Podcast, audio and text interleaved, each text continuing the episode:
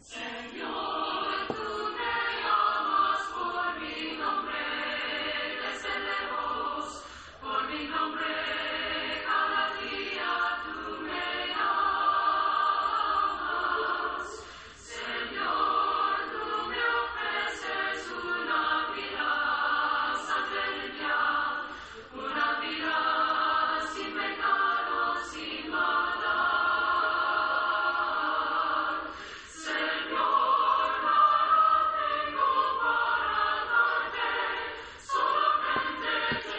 Queridos hermanos y amigos, que Dios derrame sus grandes y ricas bendiciones sobre su vida en este hermoso día.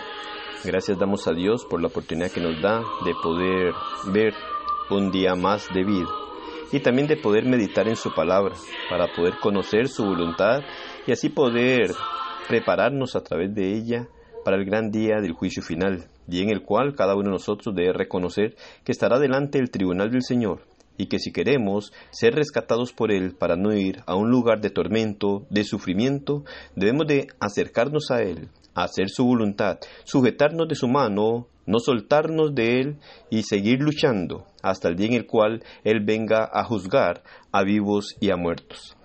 Salmos capítulo 3 versículo 4 dice, Con mi voz clamé a Jehová, y Él me respondió desde su monte santo, Selat. David tenía una gran confianza plena en la protección y en la paz de Dios. A pesar de que él era rey de Israel, tuvo muchos enemigos, los cuales acechaban diariamente. Este salmo en el versículo 1 y 2 dice, Oh Jehová, cuánto se han multiplicado mis adversarios. Muchos son los que se levantan contra mí. Muchos son los que dicen de mí, no hay para él salvación en Dios, Selah. David habla de la forma que era acechado. Constantemente veía cómo se levantaban contra él. Pero lo más impresionante no es la forma en la que se habían multiplicado sus adversarios, sino más bien en la forma que enfrentaba las cosas. Porque a pesar de las circunstancias, David nunca dejó de confiar en el único que podía tener el control de aquella situación tan gris en su vida. El pueblo se levantaba en contra de él, segundo Samuel 15:13, pero su confianza en Dios excedía mucho más que su temor. Hay circunstancias en la vida donde creemos que no podremos soportar y algunas veces nos llevan a renunciar. Sentimos como si fuéramos boxeadores a punto de tirar la toalla y tirarnos al piso a llorar. Es en ese momento que el Señor te dice, clama a mí y yo te responderé. Jeremías 33:3. Eso fue exactamente lo que hizo David. Con mi voz clamé a Jehová, dice. Todavía el brazo de Jehová no se ha acortado, todavía su poder no se ha terminado. Él está presto para ayudarnos en las pruebas más difíciles y en las luchas más terribles. Él ha prometido estar con nosotros. Él no nos deja solos ni un instante. Prometió estar con nosotros y así lo hará. El problema es que muchas veces nosotros no escuchamos la voz de Dios. Nosotros somos los que nos alejamos de Él y no lo dejamos ayudarle en nuestra vida. No lo dejamos estar a nuestro lado para socorrernos. No lo dejamos estar a nuestro lado para darnos el aliento que necesitamos para seguir adelante. Dios está dispuesto a ayudarnos constantemente en los momentos más críticos y terribles de nuestra vida porque Él lo ha prometido y no miente. Pero nosotros, con nuestras acciones, y nuestras actitudes nos alejamos de Él y no llegamos a recibir su protección. Dios quiere que nosotros confiemos plenamente en Él. Yo sé que confiar en medio de la adversidad es difícil, pero creo que no hay otra salida en la que podamos vencer solamente confiando en Dios y Él nos responderá desde su santo templo. Todas las oraciones que le hayamos hecho a Dios no están archivadas en un gigantesco ampo, ni nuestras peticiones están dentro de algún maletín esperando que alguien las lea. El correo de Dios es directo y trabaja las 24 horas los 7 días de la semana. Él no se cansa de escuchar tu clamor ni tu petición. Si fuera así, el rey David hubiera muerto a causa de sus enemigos. La oración de sus hijos es como una ofrenda grata a Dios, y sus peticiones es como olor fragante ante su presencia, que sube hacia el altar. Él, con brazos de amor, está esperando que sus hijos le clamen y le digan sus angustias.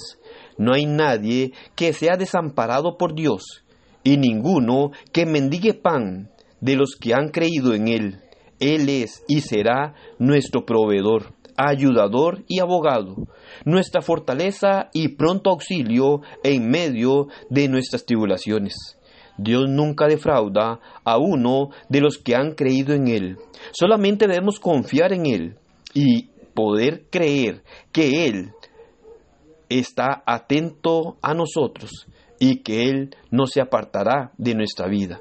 Nosotros debemos de confiar en Él y creer en Él, no apartarnos de Él, sino más bien debemos acercarnos cada vez más, debemos mantenernos dependiendo de Él constantemente, pero muchas veces no es lo que nosotros hacemos. Debemos mantenernos sujetos de su mano, y esto implica no darle la espalda, mantenernos esforzándonos constantemente y día a día para poder agradarle a Él, apartándonos del pecado, aquello que desagrada a Dios y le molesta, aquello que le duele a Él por el sacrificio que hizo su Hijo por nosotros. Debemos de buscar hacer su voluntad, porque no podremos recibir la ayuda que Él quiere darnos si nos apartamos de Él y si vivimos en una manera, de una manera desaprobada por Él. Debemos de vivir nosotros haciendo su voluntad y no vivir en el placer de nuestra vida, sino más bien buscar hacer su voluntad. Y esto traerá en nuestras vidas beneficio, porque si nos apartamos de Él y empezamos a vivir en el placer de la vida, sin buscar hacer su voluntad, esto traerá más mal a nuestra vida y seremos atormentados más gravemente y tendremos como recompensa en el gran día del juicio final ser lanzados al lugar de tormento, donde es el lloro y el crujir de dientes. Pero si mantenemos y buscamos mantener una buena relación con Dios, esforzándonos a acercarnos a Él, sujetarnos de su mano, confiar en Él, podremos decir nosotros, como dijo David, en el versículo 3 del capítulo 3, mas tú, Jehová, eres escudo alrededor de mí, mi gloria y el que levanta mi cabeza. Grandes palabras las de David. Nosotros podemos tener a nuestro Dios como nuestro escudo alrededor de nosotros. Que nuestra gloria no la dé el Señor para ir de victoria en victoria. Pero cuando usted y yo le damos la espalda a Dios, cuando desatendemos las cosas de Dios cuando no buscamos agradarle y hacer su voluntad y nos aferramos a vivir de acuerdo a nuestros, criterios, pensamientos y opiniones en el placer de la vida, esto va a acarrear dificultad a nuestra vida, porque de esa manera, por más que queramos clamar a Dios, no nos va a escuchar Dios a causa del pecado que hace división entre Dios y nosotros. Así que busquemos acercarnos a Él cada día. Creámosle que Él está dispuesto y quiere ayudarnos y protegernos.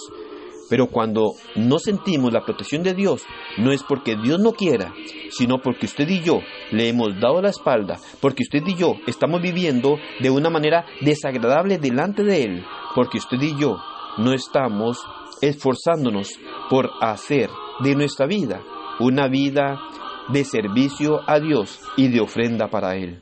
Debemos de recapacitar en esto y pedirle a Dios que nos ayude, porque solo Él puede protegernos y solo Él puede librarnos de la condenación eterna. ¿Dónde quieres pasar la eternidad? ¿Quieres pasarla en el lugar de tormento, en el lugar de aflicción, donde es el lloro y el crujir de dientes? Es sencillo. Dale la espalda a Dios. No busques hacer su voluntad, y viva de acuerdo al placer de tus ojos y al placer de la vida. Pero si quieres ir a morar eternamente con Dios, esfuérzate, acércate a Él, sujétate de su mano y Él será tu escudo para llevarte a morar en la eternidad con Él. Que el Señor le bendiga y pase un excelente día.